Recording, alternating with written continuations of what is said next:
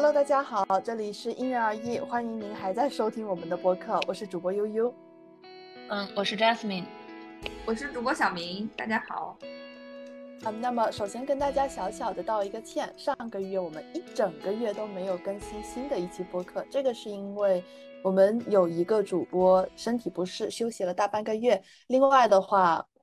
基本上我们三个都在苦苦挣扎于。工作当中太忙了，而且事情很多，所以都没有顾得上。呃，那么今天的话题的话呢，其实也是因为我们在忙碌的同时，也在思考我们什么时候能退休啊？没有，其实不单单只有这么一个点。我们在想到退休的同时呢，也开始考虑到一个点，就是我们该如何去寻找我们未来的所定居的城市，以及也会开始回顾我们。过去一年的选择，选择这个地方来稳定下来，是不是一个恰当的，或者说可持续的一个决定？所以就是今天，其实我们也是想要从这两个点发散出来，嗯，来聊一聊我们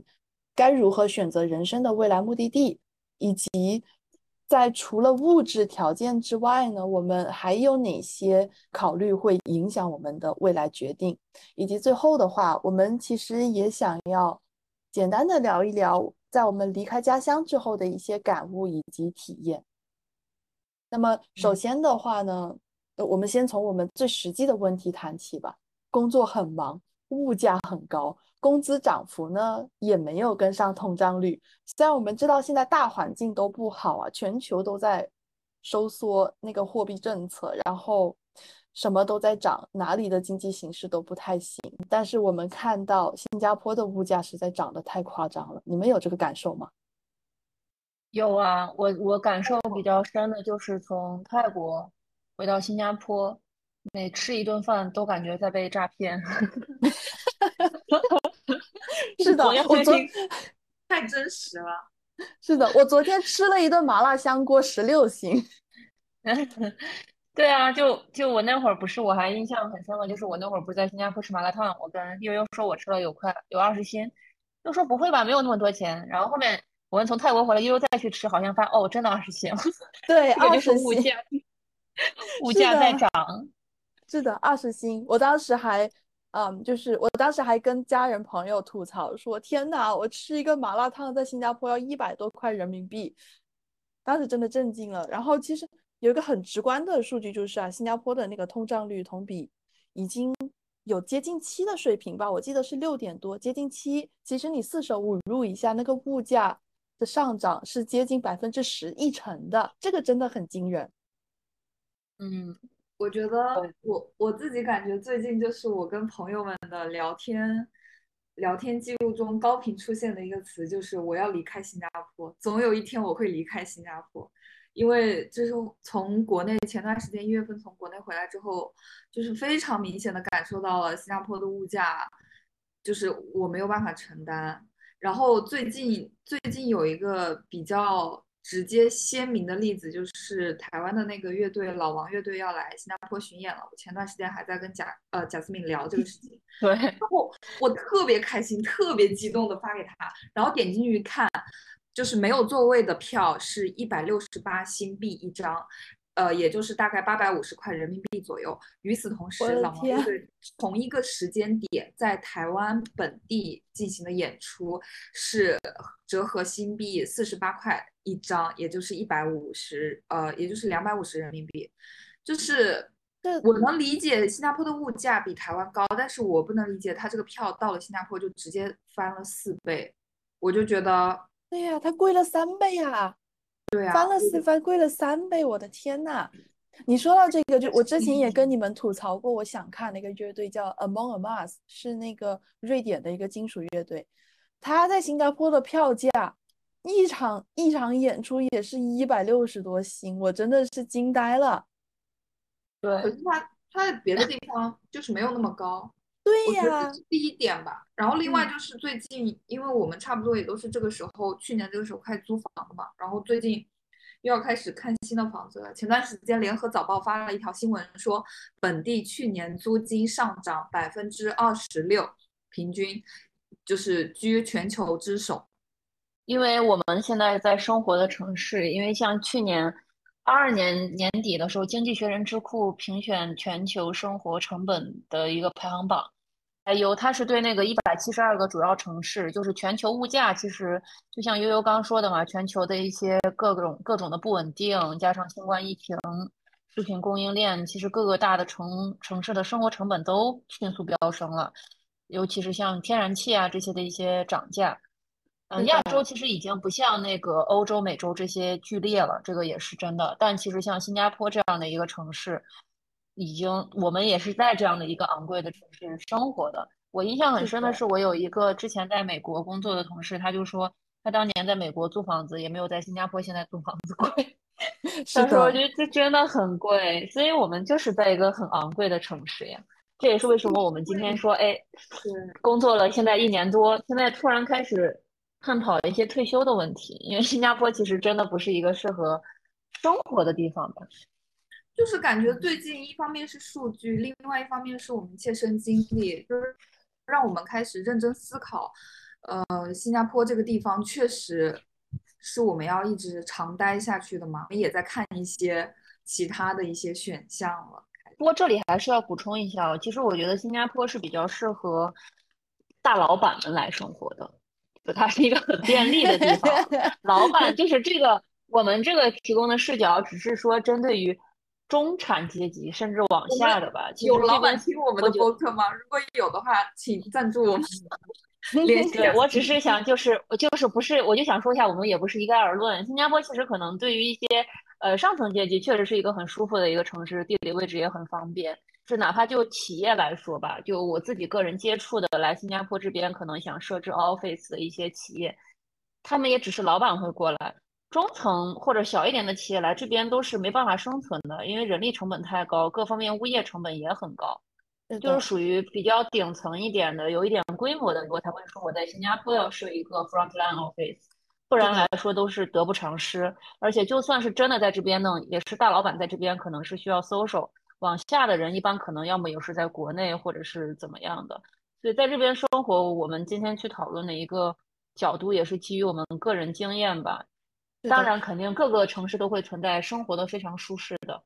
对。但是其实，呃呃，就是其实我想补充的是，就是其实今天我们三个也并不是单单的就是在抱怨那个新加坡太贵了，我们在这边过得很不开心。其实有一个就是很难以避免的一个特质，新加坡的一个特质就是它，在我看来，其实有点像一个机场，人来人往，然后它很高大上，资源也很多。但是你无法 deny 的一个点就是说它的。物价真的很贵，然后，嗯，它的那个职能其实也很，职能也很单一，它的地方又很小，它人又很多，然后它又没有多少当地的产业，它又很大程度的需要依附于那个国际化经济，所以就是对我们来说，现在就是全球在经历了新冠疫情，然后就是那个，嗯，各个国家的那个经济复苏计划，然后又是，然后又是那个。供应链的恢复，然后又是那个能源危机的发生，其实一系列种种因素下来，新加坡难以避免的，它的那个通胀率会，就是这一连串因素下来，新加坡就难以避免的，它的那它的那个通胀率会急剧的上升，所以就是对我们普通人来说，我们自己的资产是很难以抵御这一系列影响的，但是对于大老板们来说，新加坡真的是一个很好的地方。来去自由，所以 我们今天这期就是会从我们普通人、打工人的角度来分享一下我们的一些想法。怕就是我们刚刚已经聊了很多新加坡的生活成本的问题，以及你在其他地方其实也会遇到这么一个考虑。包括我以前生活在深圳，我就会在想，这个城这个城市这么贵，我该我该如何努力才可以像我爸妈一样立足于这个城市啊？我觉得那对我来说根本就不可能的，所以。所以就是，其实我们作为一个个体，一个嗯勤勤恳恳的打工人哈，年轻人，在其实我觉得到不管到哪一个地方，都会因为一些外界的影响而开始考虑自己未来的方向。我觉得有一个很大的原因，是因为我们是一个人，然后我们目前可能暂时也没有那种组成一个集体或者是一个家庭的打算。然后另外一个的话，就是我们，嗯，说白了，我们也是一个比较注重自我的人，就是比较注重自我发展。那我们讲到新加坡成本贵，其实全球，嗯，生活成本贵或者说占据重要的一个地理位置的城市还蛮多的。但我觉得大家像去悉尼也好，去纽约也好，去巴黎、伦敦或者来新加坡也好，都是选择不同城市，其实也有一定不同城不同程度的原因吧。像之前在国内，我在深圳也待过，在北京也待过，这两个城市给我的感觉就是非常不一样的。但是不管是在这里还是那里，其实对我来说都是三个字吧：异乡人。对，异而且这种异乡人的感受，嗯。不是你平时可以感受到的，是你平时的话，你对这个城市的归属感其实不是不会那么强的。但是当你们家的下水道堵了，或者说当你楼梯的垃圾堆满了，然后尤其是当你生病的时候出现这种危机符号，你才会更深刻的体会到你的异乡人，就是当你身边出现了让你可能恐惧和无法掌控的东西。所以，其实我们今天其实说是前面讲到聊生活成本，主要是归根结底还是呃我们对这个城市的归属感。我们最后想去哪里找到有一个地方能让我们觉得有归属感，或者说我们能够以之 心安为故乡的一个地方吧。对，这是我的一点看法。嗯，是，但是贾思敏说的这个其实很难呢，因为。我一直有有一看法，我前阵子，我前阵子看了一部电影叫那个《夏日午后》，也是提到了一个类似的观点，就是说，你原来在的地方，你家人跟朋友从小到大认识的朋友，一起在的那个城市，当你离开他了之后，你在那个城市里面的地位以及对他们来说的意义已经完全不一样了。那么这种时候，你要，你要因为寻找。故乡而回去的话，其实那感受跟你以前也是完全不一样的。所以我觉得有时候在我们寻找一个让我们没有那么强烈的异乡人的路上，我们会面临这么一个 dilemma 的局面。我觉得贾斯敏可能也不是说要回去故乡寻找，就刚才讲的就是我最近也在思考这个问题，就是关于异乡人。然后我前段时间看了一个 vlog 的博主，他一直在全球旅居嘛，然后一直在居住不同的城市，住好几个月这样子。然后也有他的观众问他：“你的内心归属感去哪里寻找？”然后，因为他也是跟我们一样换了很多个城市去工作、学习、生活。他说他的归属感来源于他自己，就是不会太依赖于外界的城市的选择。自己决定的，不是可能不是看某一个具体的城市和一个地方来确定。嗯，对，嗯，这个这个这个其实我就是本身其实每个人还是要有一个强大的一个自己的世界小世界，才会更从容嘛。而且虽然我们在新加坡其实还挺挺挺挺神奇的，我们这些隔壁的一些周遭国家，泰国呀、马来西亚，还有甚至也没多远的台湾，都是全球退休排行榜。希望去的城市的 前前面的几名，因为都是很漂亮，然后又便宜，而且像我们这边，当然他们肯定有不好的地方嘛，就像治安有一些确实，呃，也都知道。但是像这些地方就是阳光、沙滩，人也比较热情、自由。那我们一般往往去想到退休这个概念，或者说我们以后要去哪里生活，我们往往我这是我个人的看法，刚好也想听一下你们的一个讨论。年轻的时候，大家都特别想说去大城市的车水马龙，有肯定有物质需求，也有这种想跟更多人打交道，去认识这个世界。哦，但是往往就是可能到了年纪到一定岁数以后，就像我身边的吧，我爸妈他们也是在西安的郊区，就是弄的自己的小房子、小院子，就反而不愿意在城市居住了。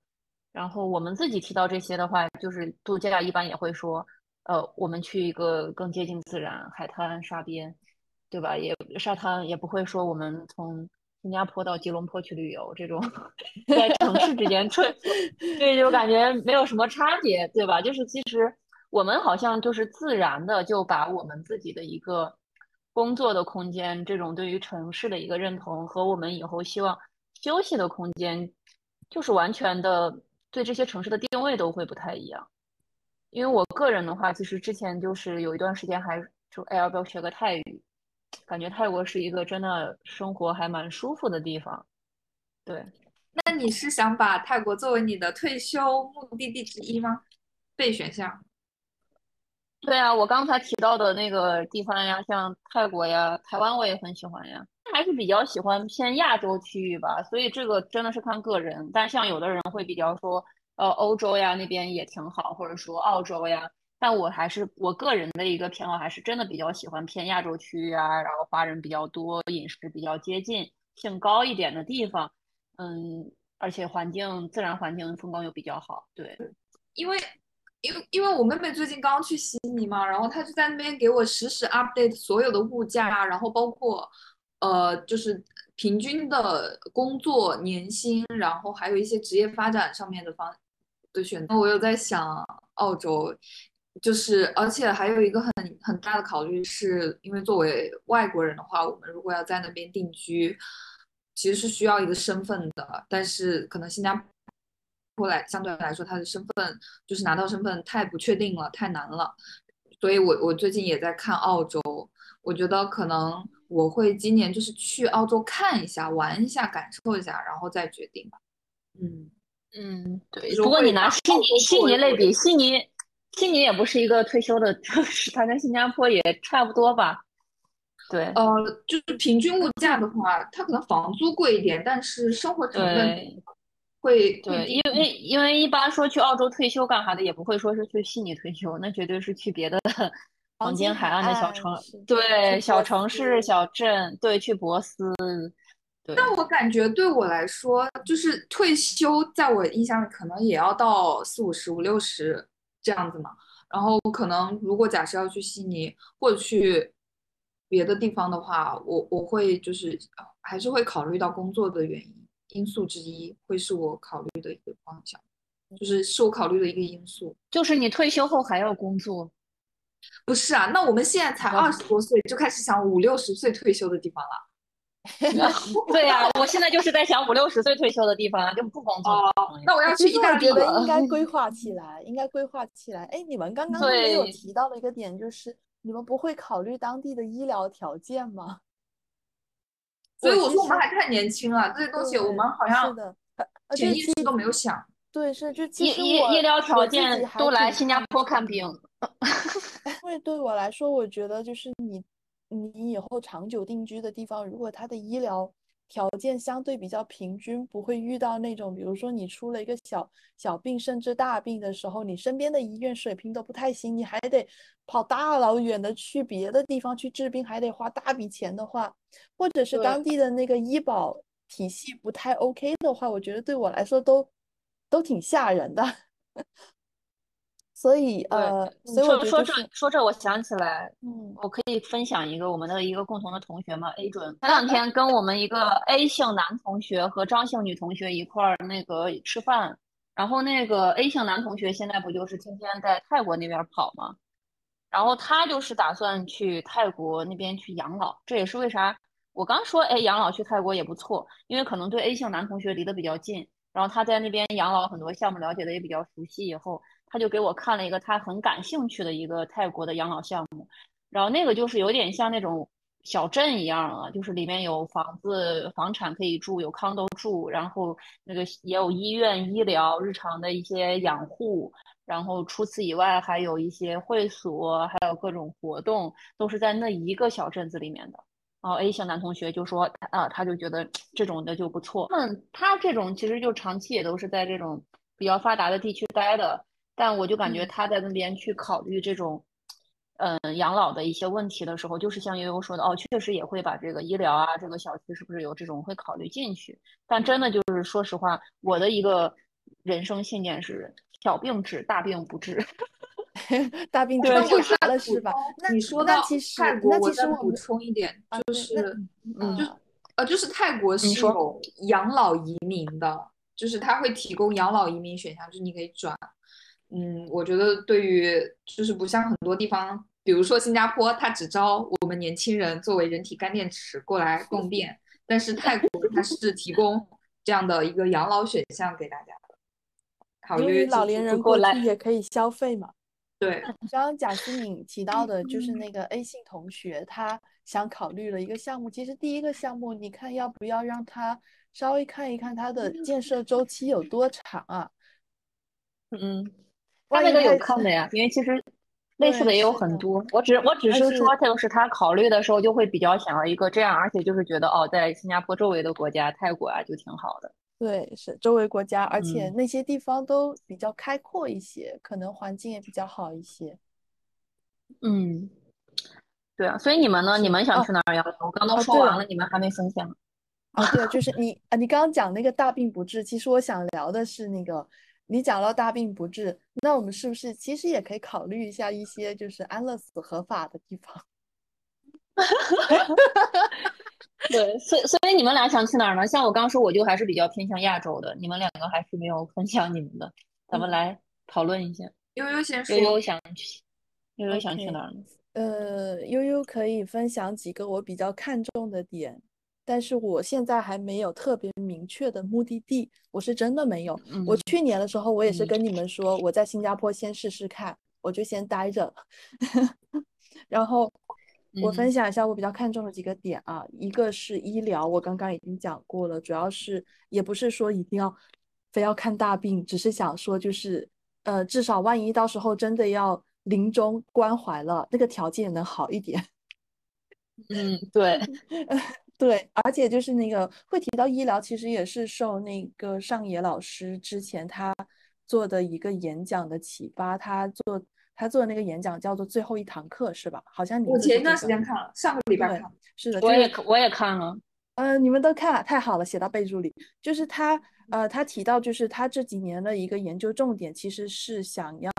关怀那个当，就是他当地社会的一个老人的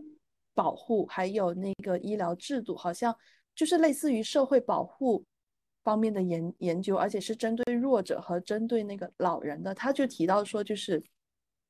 他想要的一个社会是是是想让弱者能够勇敢的示弱，能够自在的示弱的一个社会。我也不确定我这句话引述的完全对不对啊，反正就是根据我 印象哈。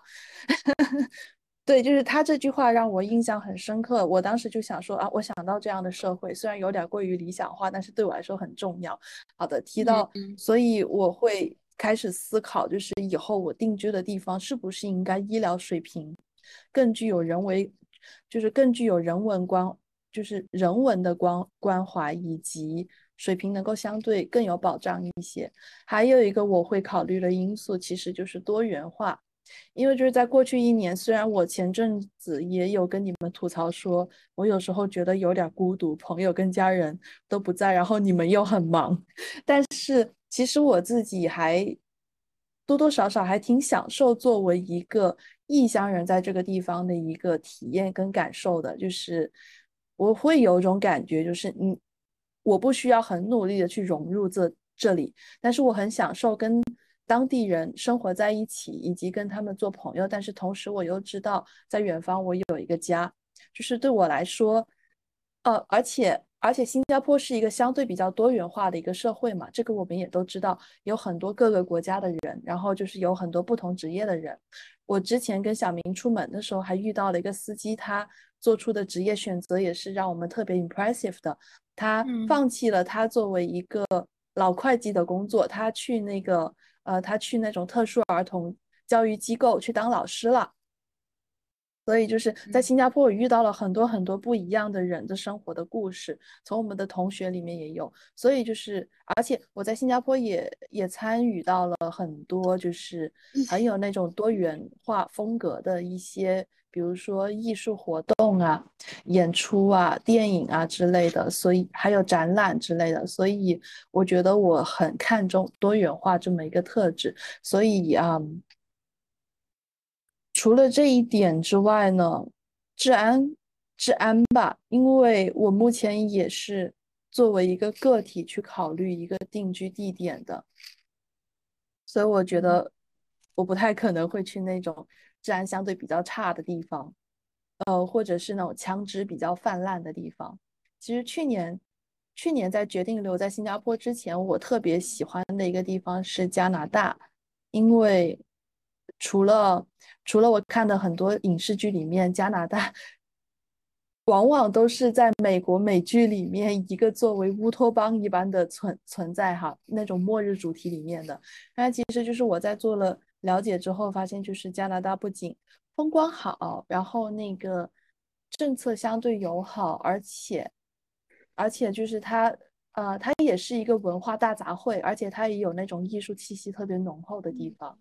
嗯，蒙特利尔。是的，蒙特利尔，我很喜欢加拿大也很贵，加拿大也很贵。嗯，是的。然后就是除了以上的因素之外呢，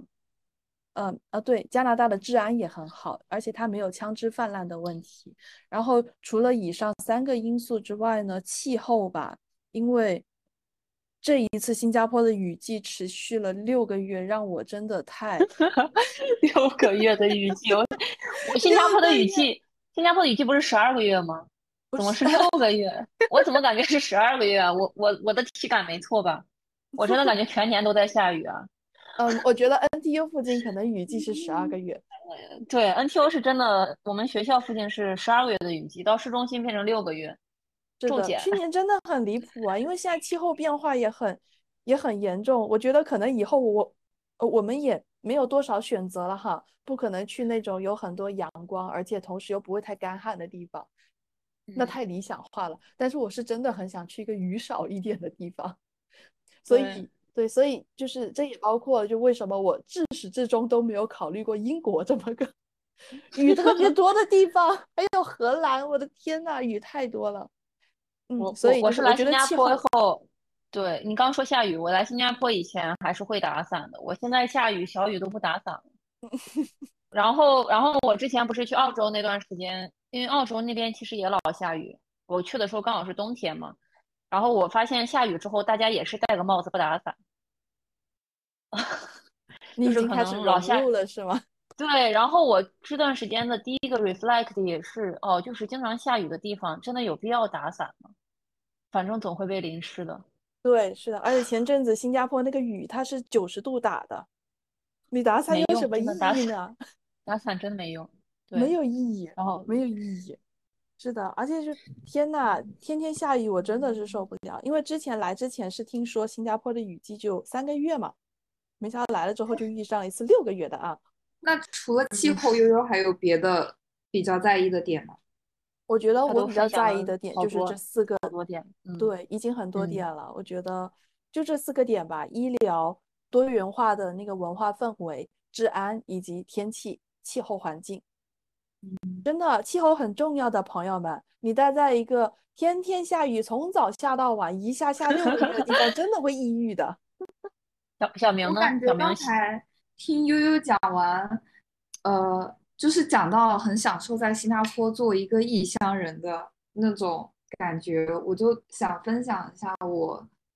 回国的时候突然悟到的一件事情。因为我去年在新加坡一整年，我都感觉非常自由，就是很舒服、很快乐的那种自由。然后，然后我回国之后，就是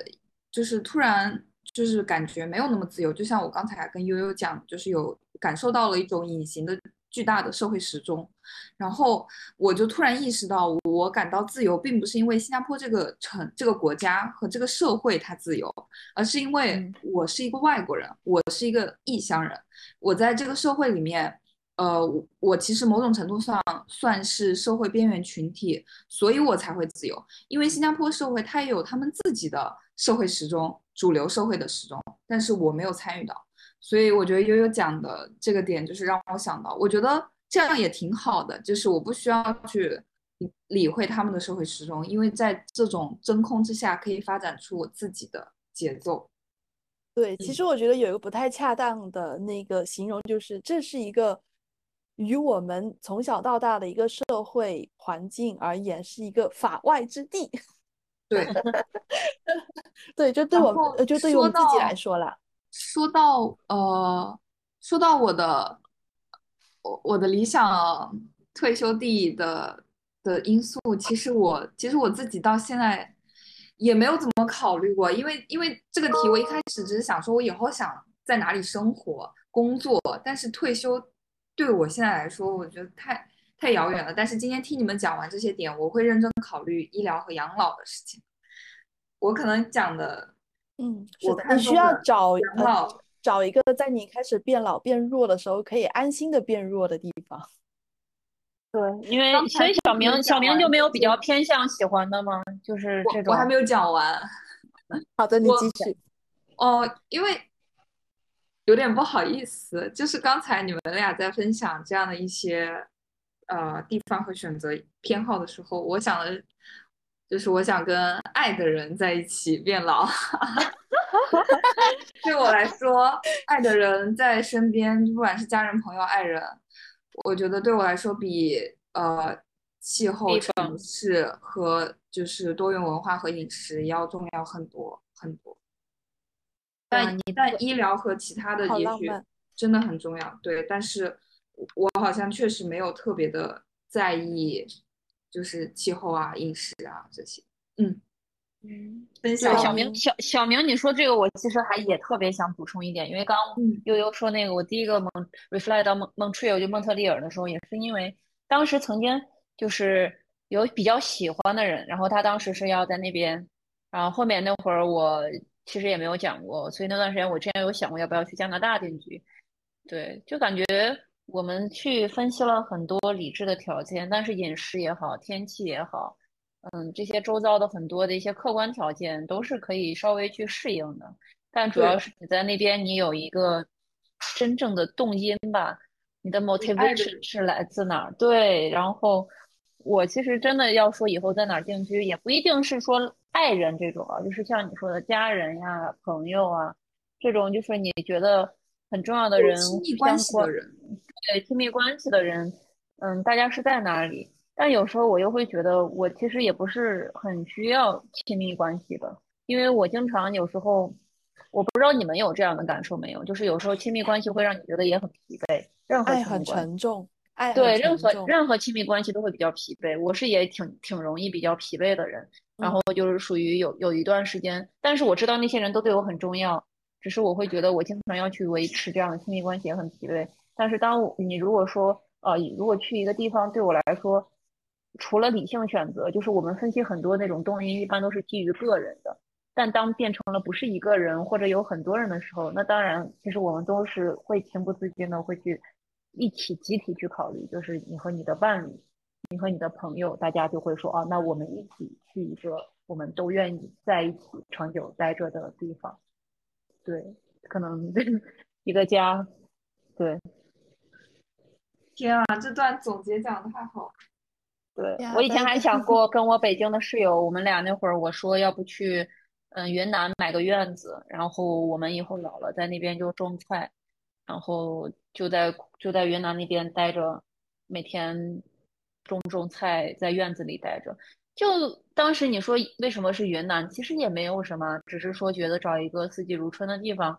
国外不可以吗？啊，那也可以呀。但是你说这些地方重要吗？也不重要啊。当时就是一个很简单的想法，就是跟小明说的一样，哦，就觉得一个找到一个节奏差不多一致的人，我们可以到一个地方，这个是小房子、小院子还是什么也好，我们一起看书，一起听音乐，这就够了。其实对我来嗯说，感觉你讲的有点像是，就是去选择一种生活方式，而不是选择一个具体的目的地。对，所以我前面能说什么那些，就是如果说要说具体再再抽象一点，选择一个阳光充沛的地方，这个阳光有很多含义啊，阳光充沛的地方。但悠悠刚才讲的，可能我们今天讨论的，就是选择人生未来的目的地，或者说何处是吾乡，嗯，我们也其实到最后发现，它也不是一个具体的目的地，就像悠悠说的，是一个生活方式，我们想要什么样的生活？嗯，是的，因为其我实可能我们想要的生活嗯方式在很，就是在很多地方都可以实现，但是就像贾思敏说的，你呃有时候那种真的驱动你去做的那个决定性的因素，往往都不是理性的，它并不是具体的一一种考虑，它是你的一个想法，甚至是一个念想。嗯，是的，对。然后我在这里，其实我们今天其实前面聊我们在新加坡的压力也好，还是我们各自想去退休的地方地方也好，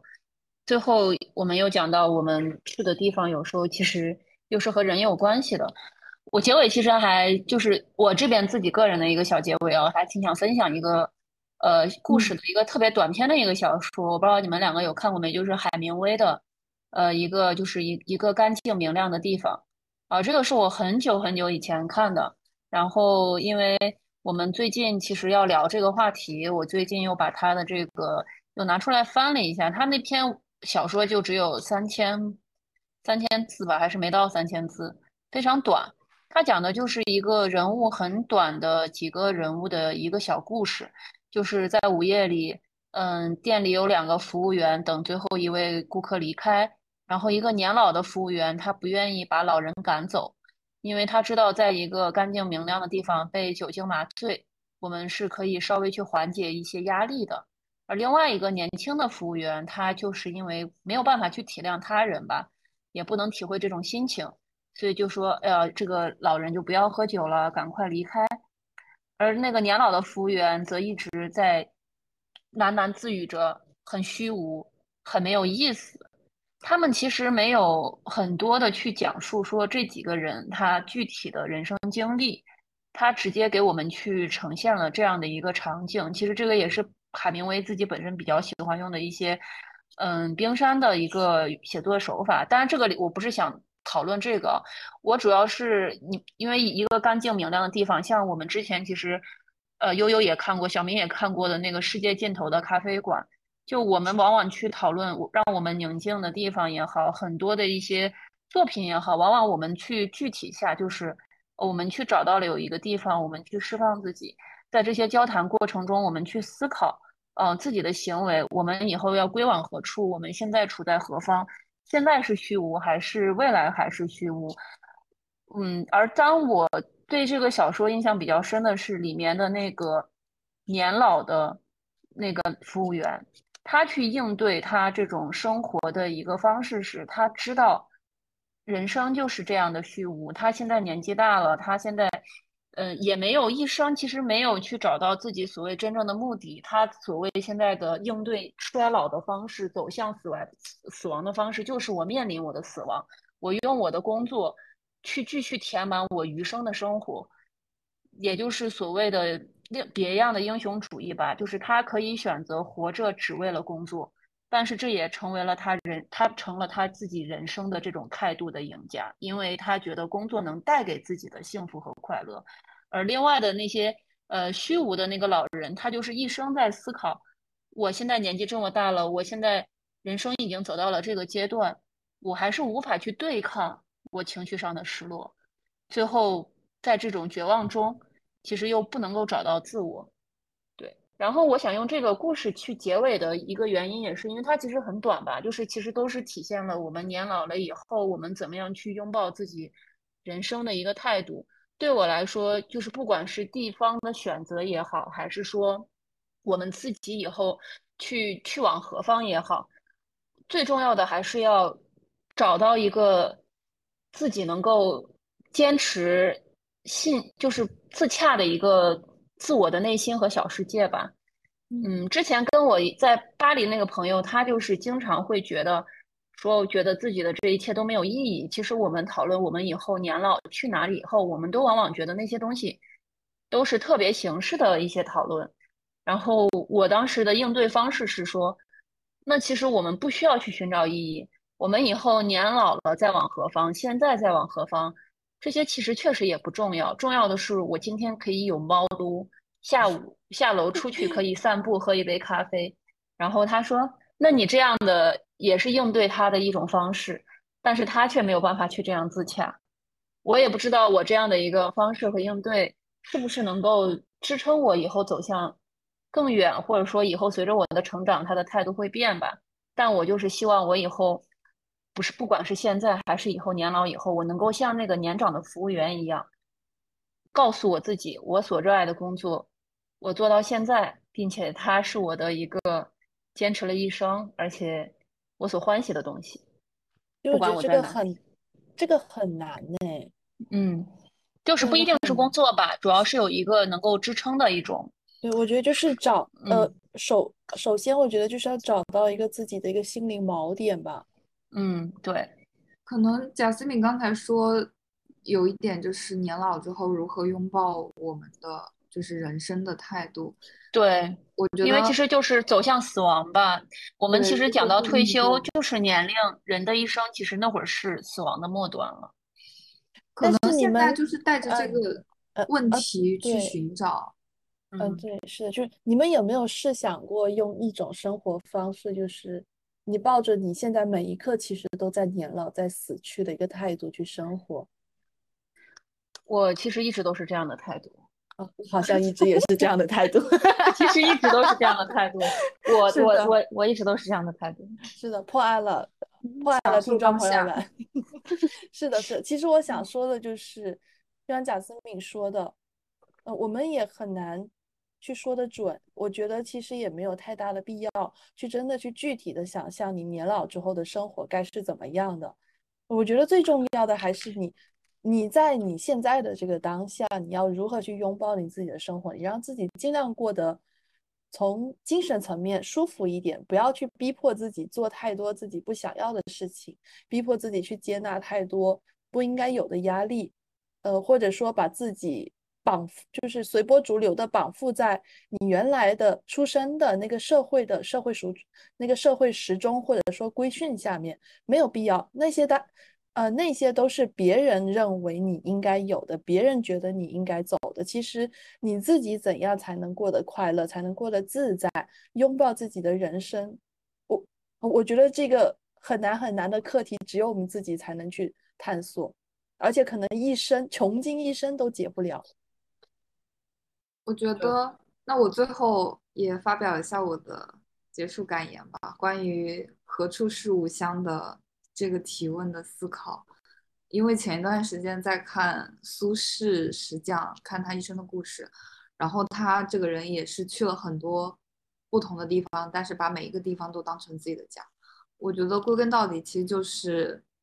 就是活在当下，享受当下。